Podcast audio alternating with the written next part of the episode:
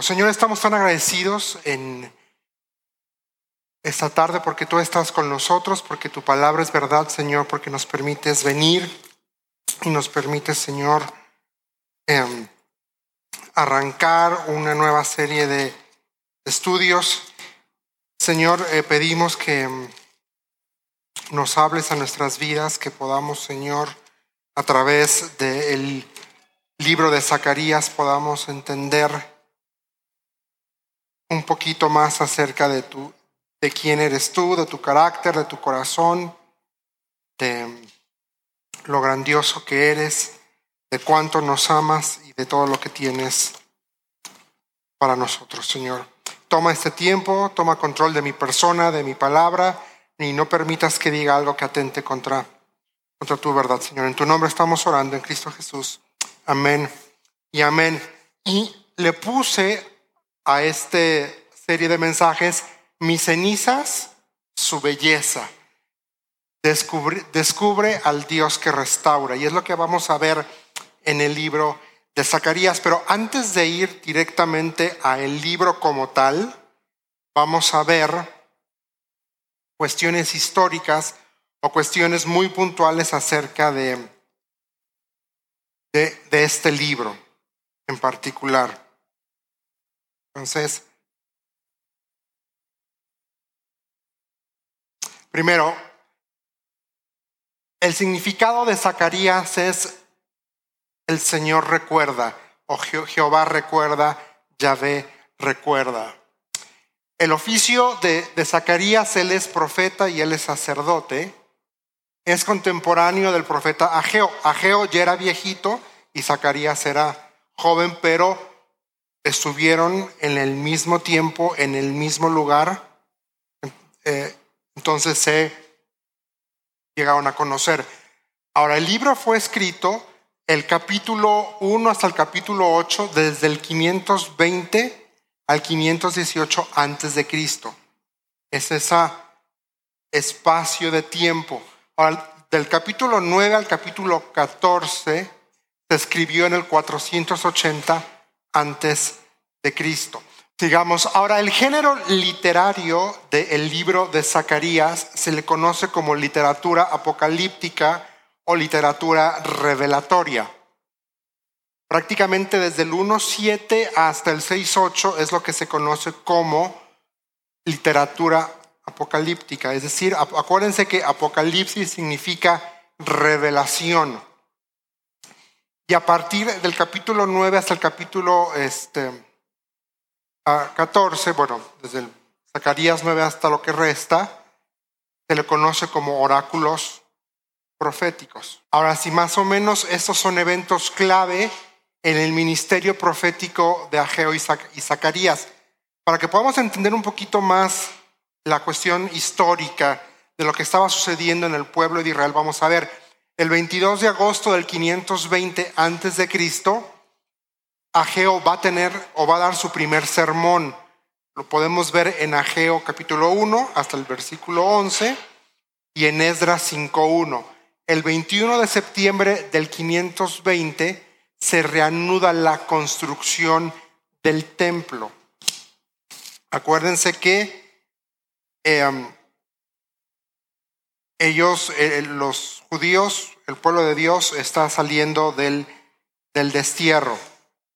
Ahora, el 17 de octubre del 520 antes de Cristo encontramos el segundo sermón de Ageo y lo podemos ver en el libro de Ageo capítulo 2, versículo 1 hasta el versículo 9.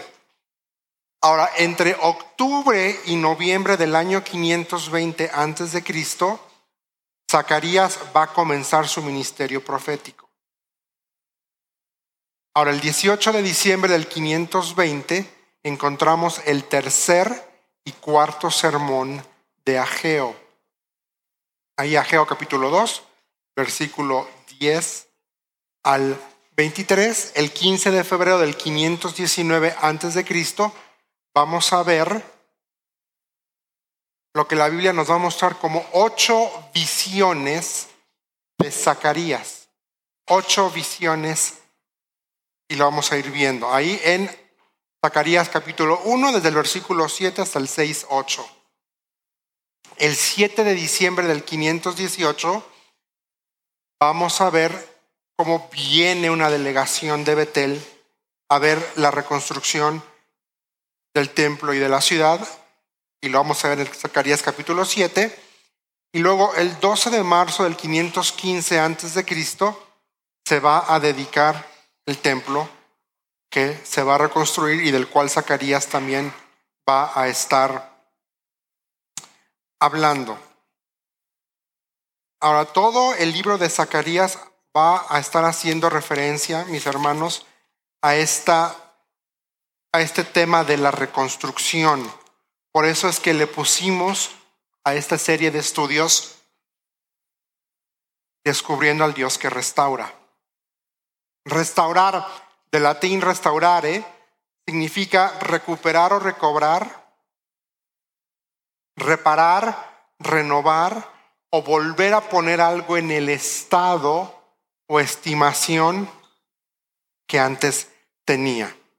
Eso significa restaurar. Y eso es algo, mm, esa definición me gustó mucho porque es lo que Dios hace con nosotros. Dios reparó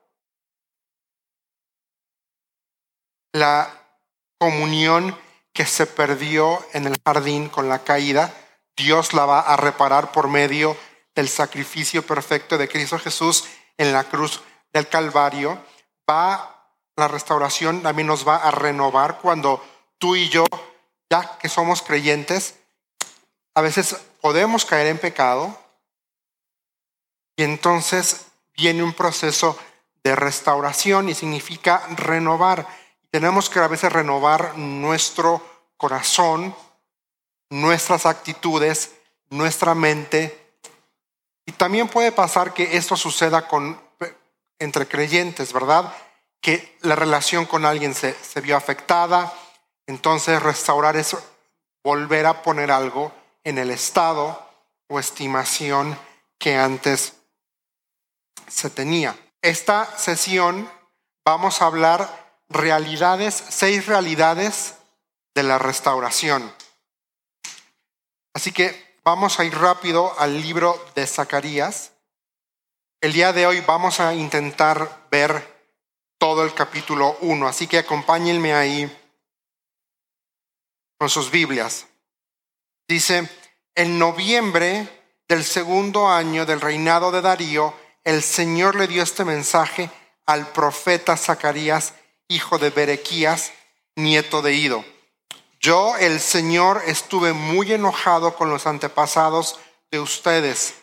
Por lo tanto, dile al pueblo, el Señor de los ejércitos celestiales dice, regresen a mí y yo me volveré a ustedes, dice el Señor de los ejércitos celestiales.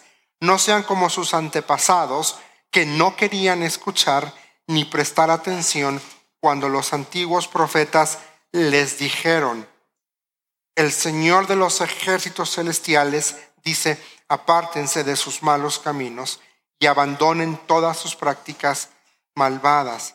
¿Dónde están ahora sus antepasados? Ellos y los profetas murieron hace mucho tiempo, pero todo lo que dije por medio de mis siervos los profetas les ocurrió a sus antepasados tal como lo dije. En consecuencia, ellos se arrepintieron y dijeron, hemos recibido lo que merecíamos del Señor de los ejércitos celestiales. Él ha hecho lo que dijo que haría. Dios siempre utiliza su palabra para transformarnos, para restaurarnos. Dice esta última parte, hemos recibido del, lo que merecíamos del Señor de los ejércitos celestiales. Mira cómo termina versículo 6. Él ha hecho lo que dijo que haría. Y Dios en su gracia en su misericordia envió y levantó profetas para advertir al pueblo acerca de su pecado. Y vez tras vez, tras vez, tras vez, el pueblo le dio la espalda, el pueblo no le hizo caso. Dice, ¿dónde están? Dios hablando, diciéndole a los judíos, ¿dónde están ahora sus antepasados? Es una pregunta retórica. Ya se murieron. Ellos y los profetas murieron hace mucho tiempo.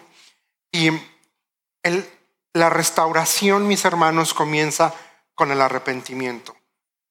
Y la oportunidad para arrepentirnos es breve. Ahorita podemos estar vivos y podemos salir y a lo mejor algo pasa y ya no estamos aquí. Y en el contexto de la salvación, el día de la salvación es hoy. Y en el contexto de perdonar, en el contexto de restaurar relaciones, de, restaurar vidas, el tiempo es hoy, el tiempo es breve, porque la vida se nos va. Ahora sí, la restauración comienza, como les dije, con el arrepentimiento. Primero, con el reconocimiento de la infracción. ¿Qué fue lo que yo hice? Pero mira, ve, Dios hablando dice, el Señor de los ejércitos dice, regresen a mí, yo me volveré a ustedes. Ese es el principio activo de la restauración. Dios diciendo, si tú vienes a mí, yo no te voy a echar fuera. Si tú vienes a mí, yo me voy a acercar a ti. Yo me voy a encontrar contigo.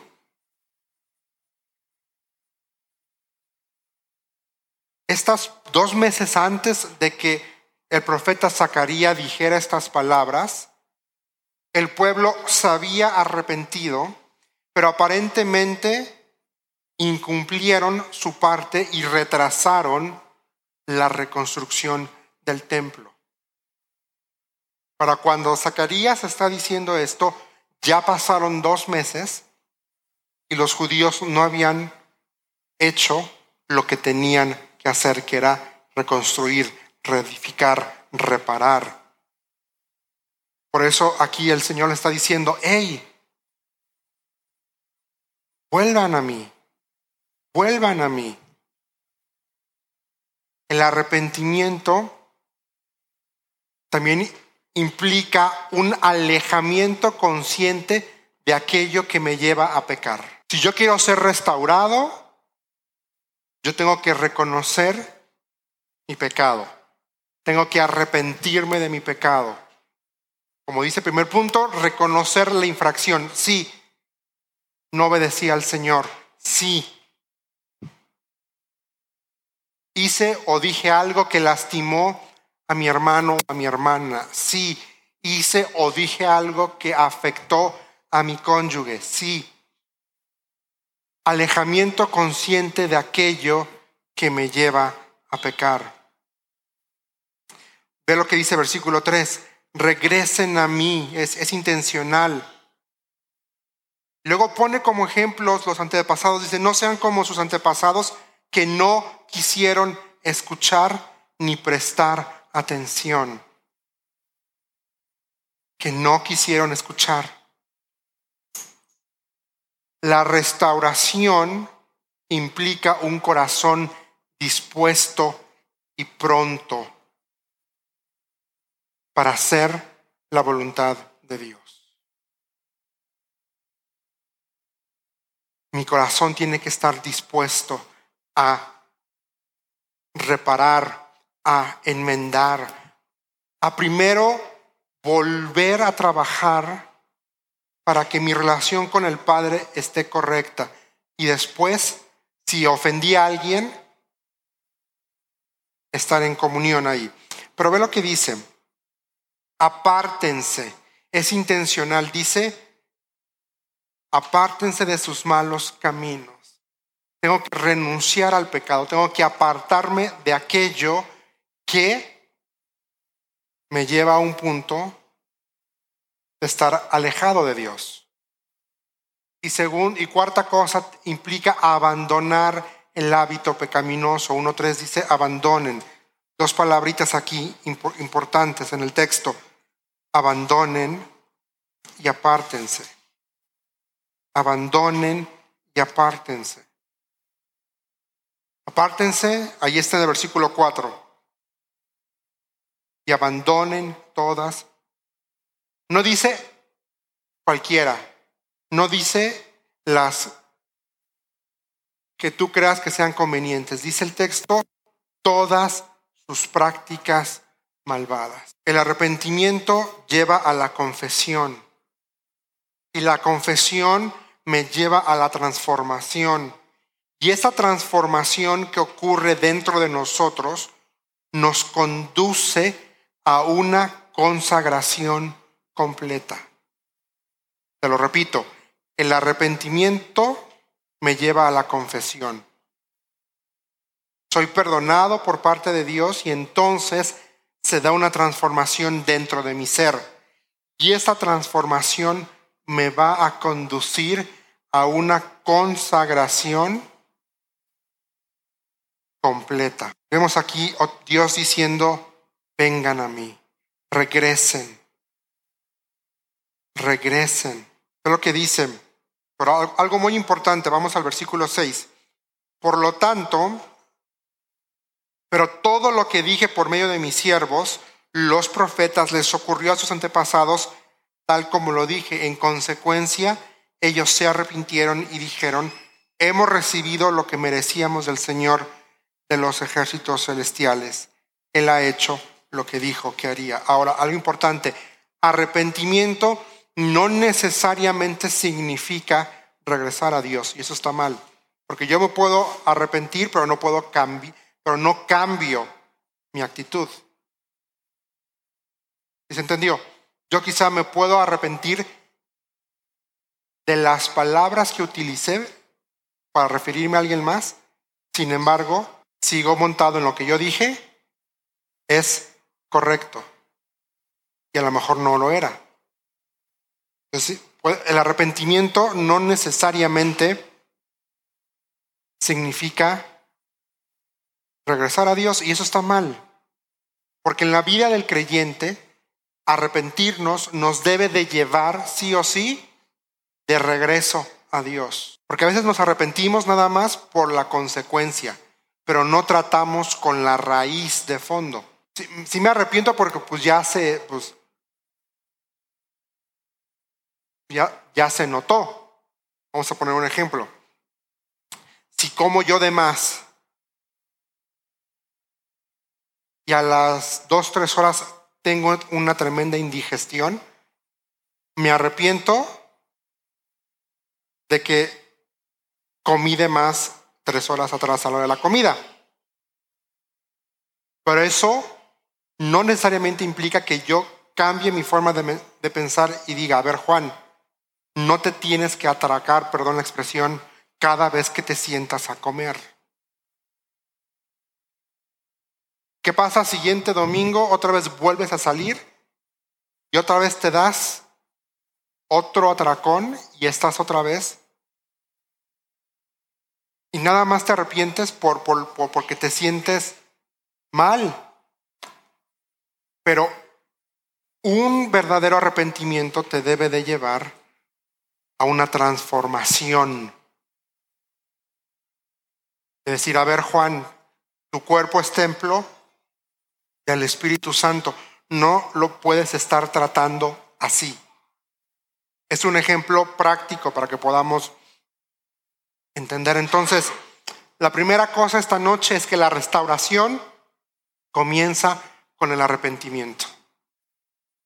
Y así fue nuestra historia de salvación. Mi, mi restauración para tener una unión con Dios inició el día que yo nací de nuevo. Y algo, y eso es algo que tenemos que, que se tiene que decir, porque en la actualidad no se predica un evangelio que implique el arrepentimiento. Predicamos si tienes problemas, si tienes necesidad, si tienes dolor, si tienes sufrimiento, Dios quiere lo mejor para ti, ven y haz esta oración y pídele a Jesús que venga a vivir a tu corazón. Y ese no es el Evangelio.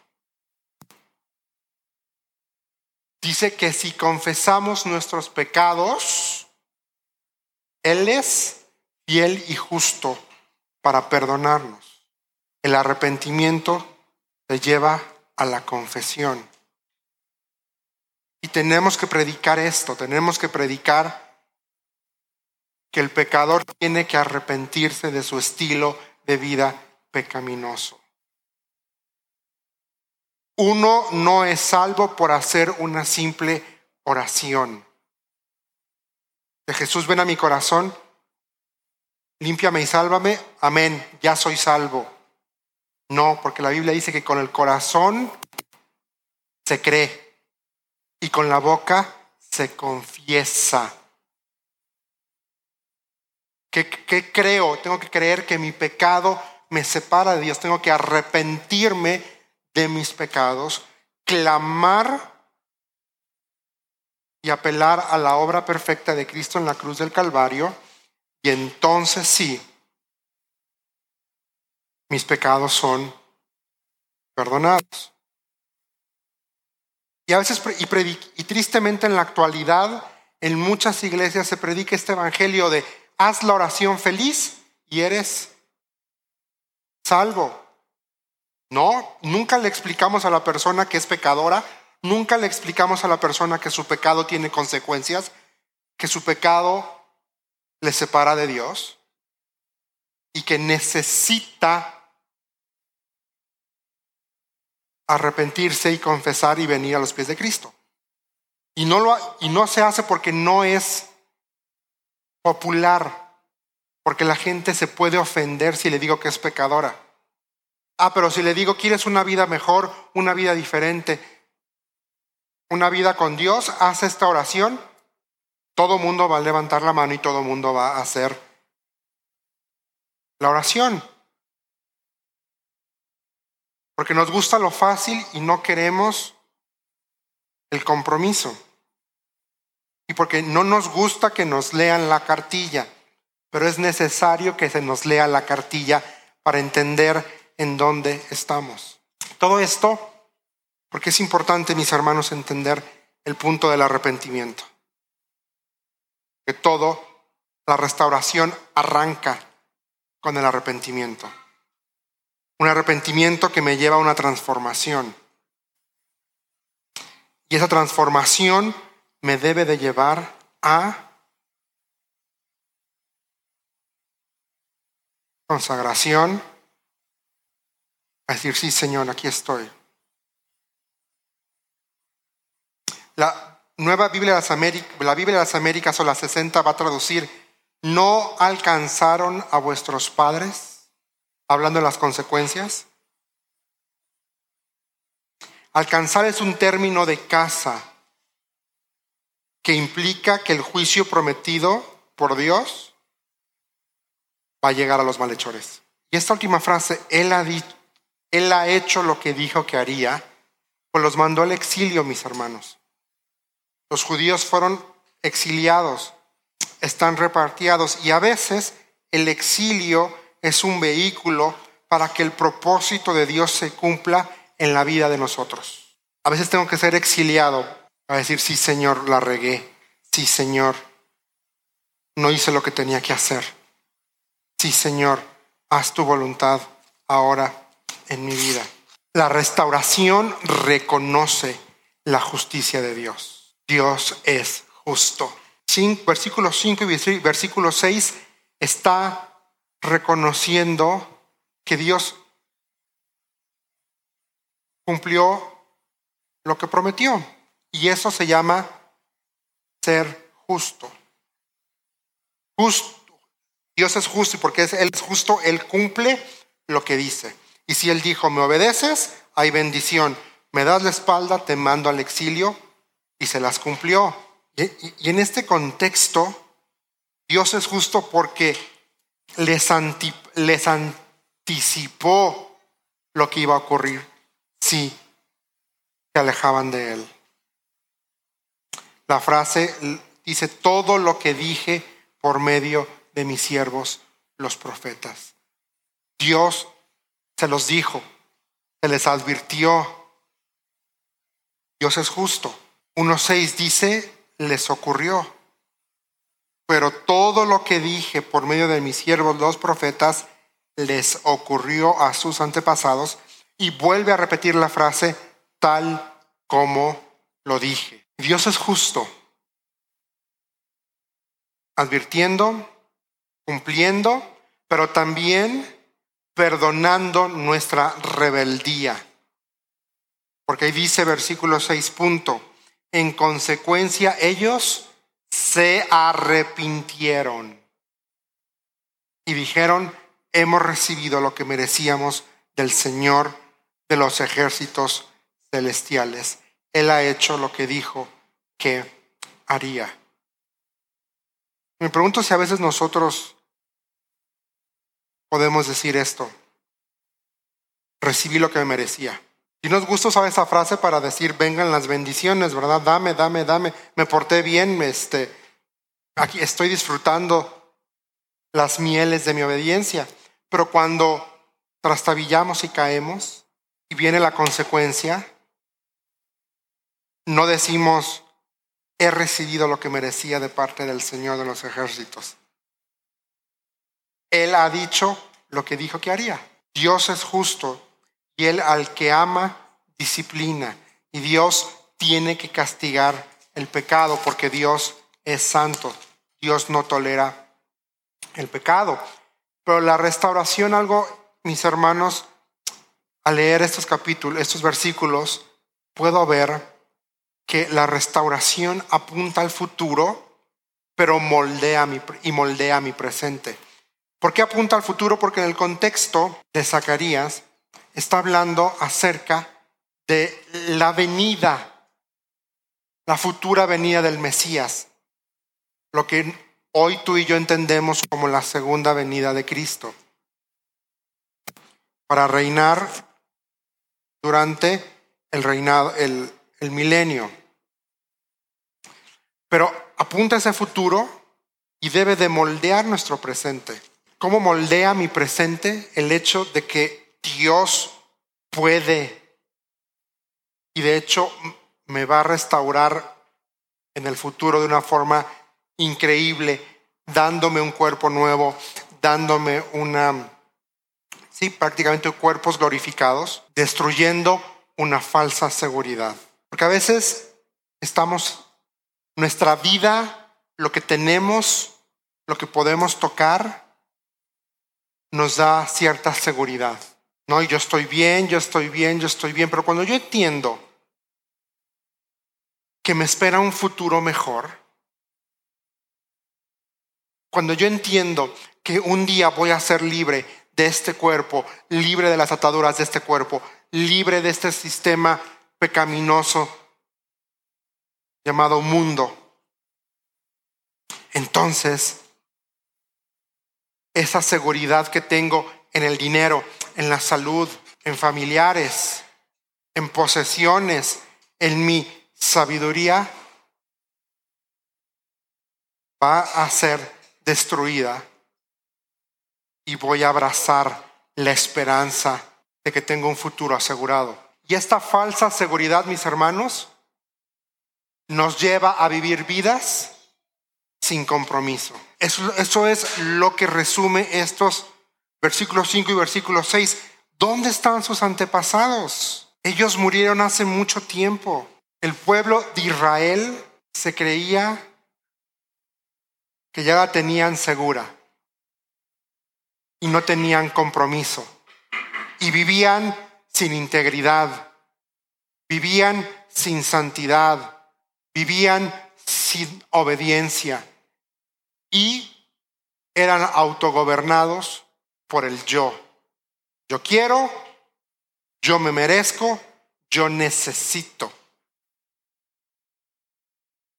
Entonces la restauración apunta al futuro y moldea mi presente. Es una advertencia para el presente de, oye, versículo 2, yo el Señor estuve muy enojado con los antepasados de ustedes. Al Señor le molesta la desobediencia. Y es una advertencia para que hoy yo viva y camine en santidad, en integridad. Pero también veo aquí una invitación a volver a Dios. Versículo 3, regresen a mí y yo volveré a ustedes.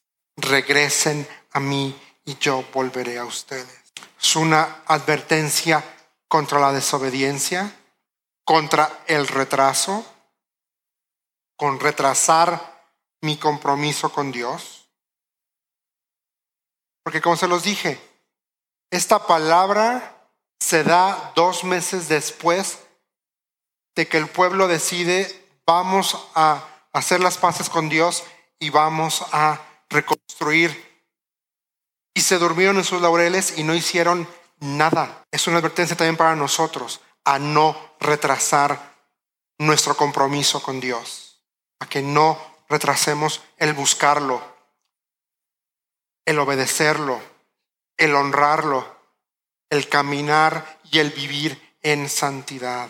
Y también es una advertencia contra la duda, porque a veces dice, está hablando el texto, esos dos versículos acerca de sus antepasados, es decir, la generación presente, pues decía, ah, ¿será? ¿Será que sí? Y ve lo que dice el texto. Todo lo que dije les ocurrió a sus antepasados. Es una advertencia contra la duda.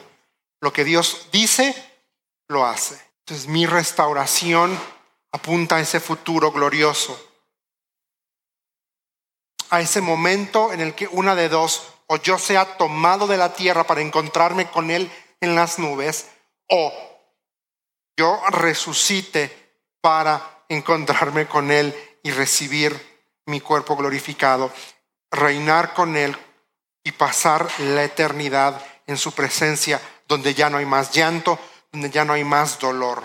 La cuarta cosa es que la restauración me recuerda, me recuerda del amor inagotable de Dios. Vamos a leer desde el versículo 7 hasta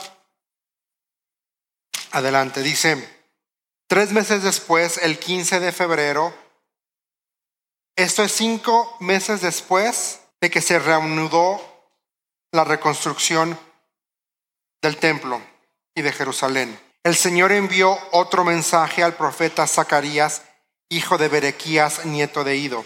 En una visión durante la noche vi a un hombre montado en un caballo rojo que estaba entre unos arrayanes en un pequeño valle. Detrás de él había jinetes en caballos rojos, marrones y blancos.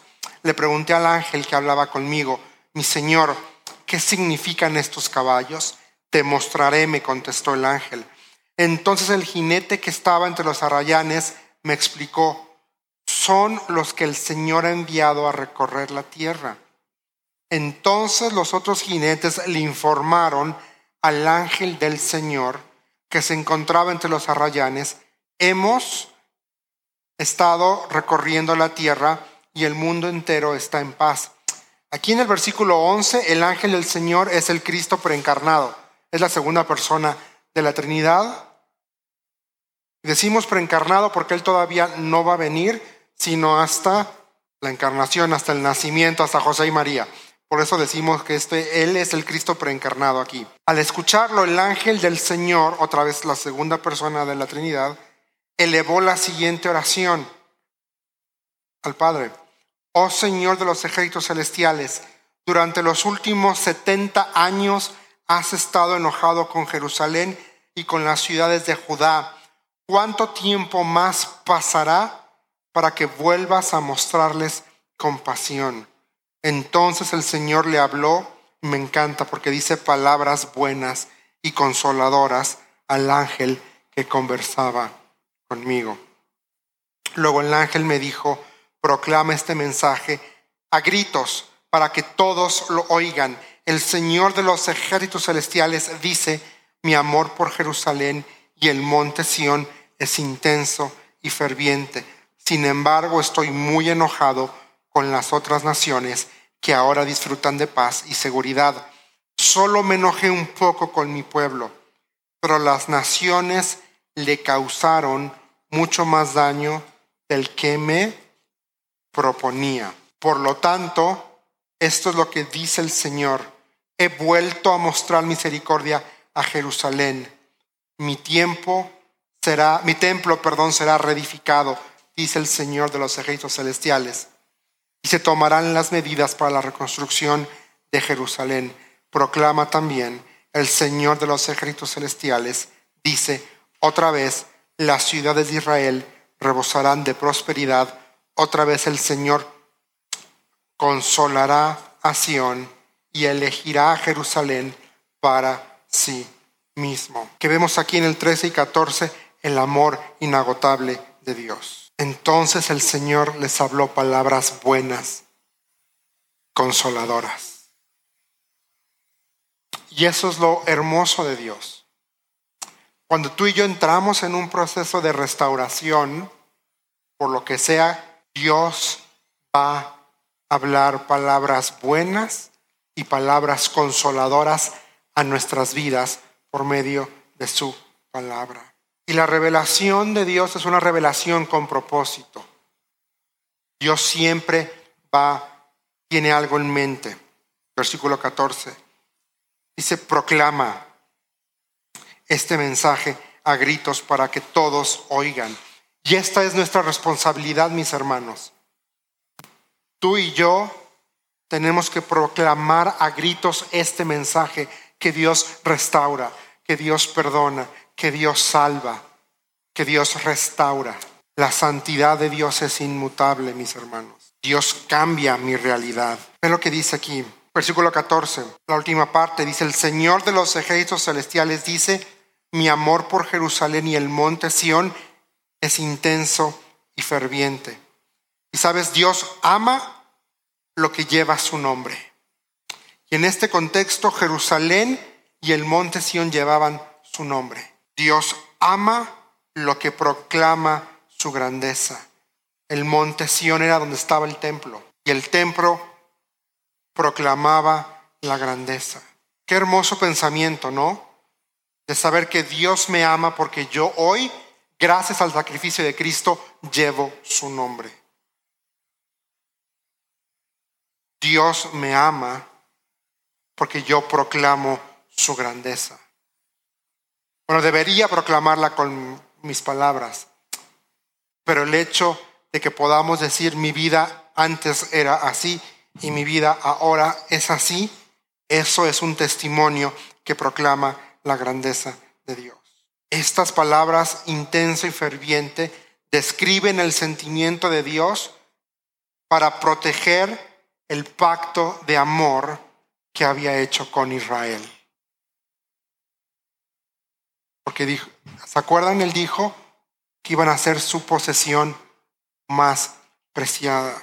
Versículo 14, una cosa que, nos tiene que quedar clara es que Dios siempre le hace justicia a su pueblo.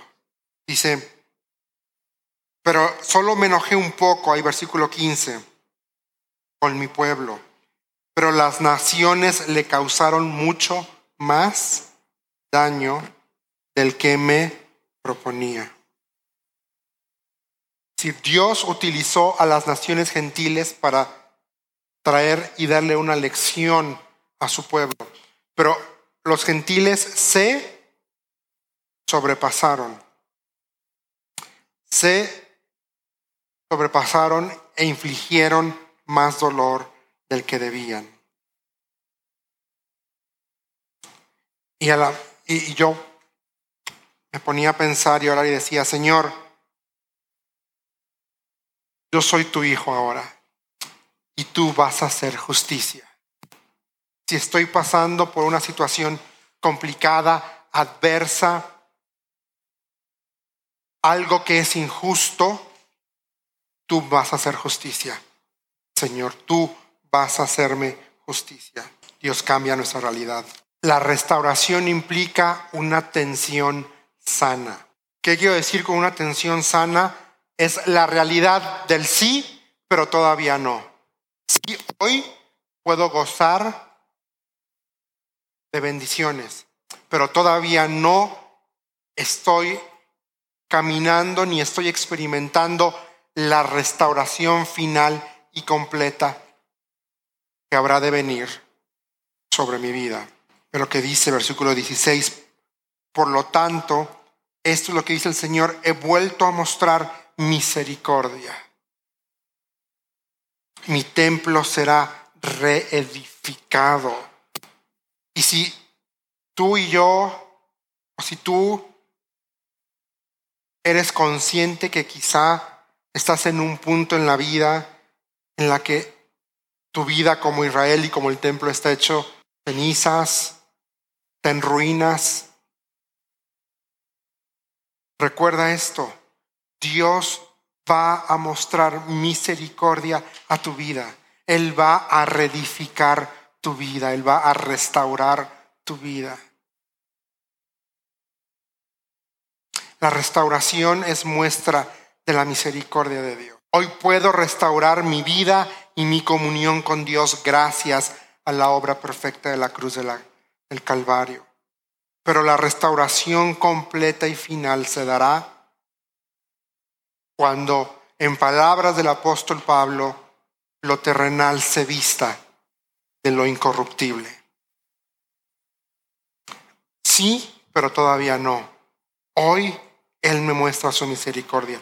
Hoy puedo tener vida eterna. Hoy puedo tener comunión con Él. Pero me espera todavía algo mucho Versículo 16 va a tener su cumplimiento cuatro años después, el templo, cuatro años después de que se pronuncie esta palabra. El templo queda reconstruido. Y la ciudad va a quedar reconstruida por completo 80 años después de que esta palabra se dijo. Pero versículo 17 aún está por, por cumplirse. Dice, proclama también el Señor de los ejércitos celestiales, dice, otra vez las ciudades de Israel rebosarán de prosperidad y otra vez el Señor consolará a Sión y, elegirá Jerusalén para sí mismo. Versículo 17 tienes, va a tener su cumplimiento en el reino milenial. Por eso les decía, esa tensión sana del sí, pero todavía no. Hay implicaciones actuales, pero todavía hay algo que aún está por venir. Leamos los últimos versículos. Bueno, antes quiero que veamos rápidamente seis bendiciones para Israel que encontramos en estos, en este, en el versículo 16 y 17. Primero es que la presencia, la presencia de Dios en Jerusalén dice, me volveré a Jerusalén con compasión. Así lo traduce la 60 o la Biblia de las Américas. La restauración del templo, en ella será reedificada mi casa. Prosperidad rebosarán mis ciudades. La reconstrucción de la ciudad, ahí en el 16. Y el cordel será tendido, dice la 60 o la Biblia de las Américas. Los habitantes de Jerusalén serán reconfortados por el cumplimiento de las promesas de Dios. Dice, otra vez el Señor consolará y que Israel siempre va a ser el pueblo elegido de Dios. Dice, y de nuevo escogerá a Jerusalén. Vamos ya rápidamente a los últimos versículos. Versículo 18 dice, entonces levanté la mirada y vi cuatro cuernos. ¿Qué significan estos cuernos? Pregunté al ángel que hablaba conmigo. Él me contestó, estos cuernos representan a las naciones que dispersaron a Judá, a Israel y a Jerusalén. Entonces el Señor me mostró cuatro herreros. ¿Y estos hombres qué vienen a hacer? Pregunté. El ángel me contestó, estos cuatro cuernos, es decir, estas naciones, dispersaron y humillaron a Judá. Ahora estos herreros han venido para aterrorizar, derribar y destruir a esas naciones. Ahora, estos cuernos están en conexión directa con los cuernos que se nos mencionan en Daniel capítulo 8, versículos 3 al 8. capítulo 8, versículo 3 y 8. Simbolizan en el lenguaje profético una fuerza invisible. También cuerno se atribuye a un rey gentil. Daniel 7, 24 y Apocalipsis 17, 12. Y prácticamente esto también va a tener su cumplimiento en el reino milenial. al final, en la segunda venida, porque las naciones que persiguieron a Israel van a ser aplastadas. Posiblemente eh, aquí están en, perspectiva o el autor nos se está refiriendo a Siria, a Egipto, a Babilonia y al imperio medo-persa. No lo sabemos, eh, todavía los estudiosos no se ponen de acuerdo, pero el punto aquí es que las naciones gentiles que humillaron a Israel van a recibir su castigo. Eso es lo que sí importa. Y sabes, Dios levanta instrumentos de juicio para librar a su pueblo de todos sus enemigos. Eso es lo que nos habla esta imagen de los herreros. Sí, los cuernos, las naciones gentiles, infligieron dolor a Israel, van a tener su merecido. Van a tener su merecido. Dios no los va a dejar, perdonen la expresión, al garete, no los va a dejar, van a recibir su merecido. Y estos últimos, todo este capítulo 1 a mí me habla del cuidado intencional de Dios para mi persona. Dios cuida de mí. Me habla que Dios tiene un amor sin medida y me habla de la intervención divina. Dios siempre interviene. Dios siempre hace algo. Entonces, esta, esta tensión sana me muestra la misericordia de Dios. Dios restaura mi presente. Pero la restauración que hoy experimento es solamente una sombra de lo que ha de venir.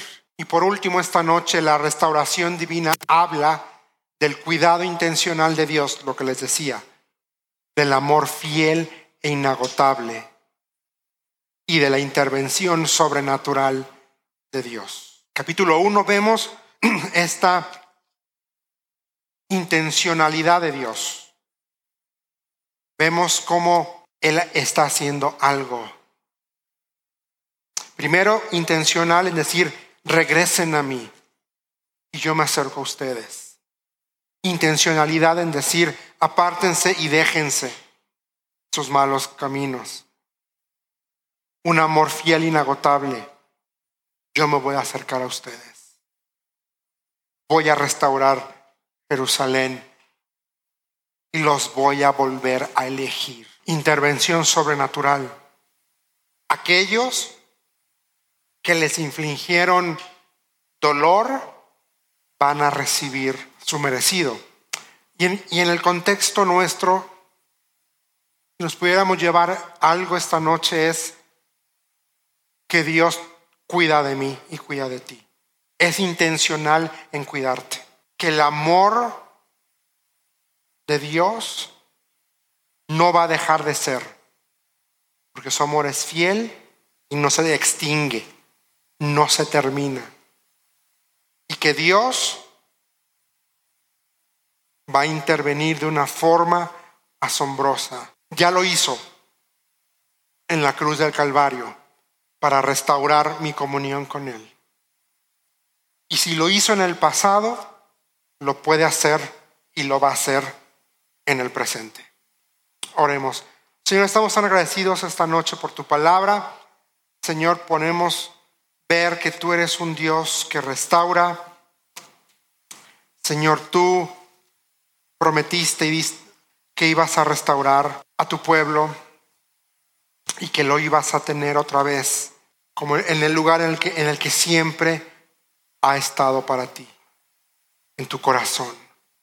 Pero Señor, tu pueblo se rebeló, el pueblo de Israel se rebeló, te dio la espalda y Señor, tú tuviste que castigarlos porque eres un Dios justo y un Dios amoroso, que no toleras el pecado, que eres un Dios santo. Pero aún, Señor, en ira tú mostraste misericordia, tú extendiste tu mano para rescatarlos. Y Señor, de igual forma, lo haces con nosotros hoy porque somos seres humanos, no somos perfectos, fallamos. Y Señor, cuando caemos, cuando nuestra vida se desmorona, cuando parece que estamos, que todo lo que podemos contemplar son ruinas, tú ahí intervienes con tu misericordia y traes tu perfecta restauración a nuestras vidas. Sigue trabajando en nuestras vidas. En tu nombre estamos orando, en Cristo Jesús. Amén y amén.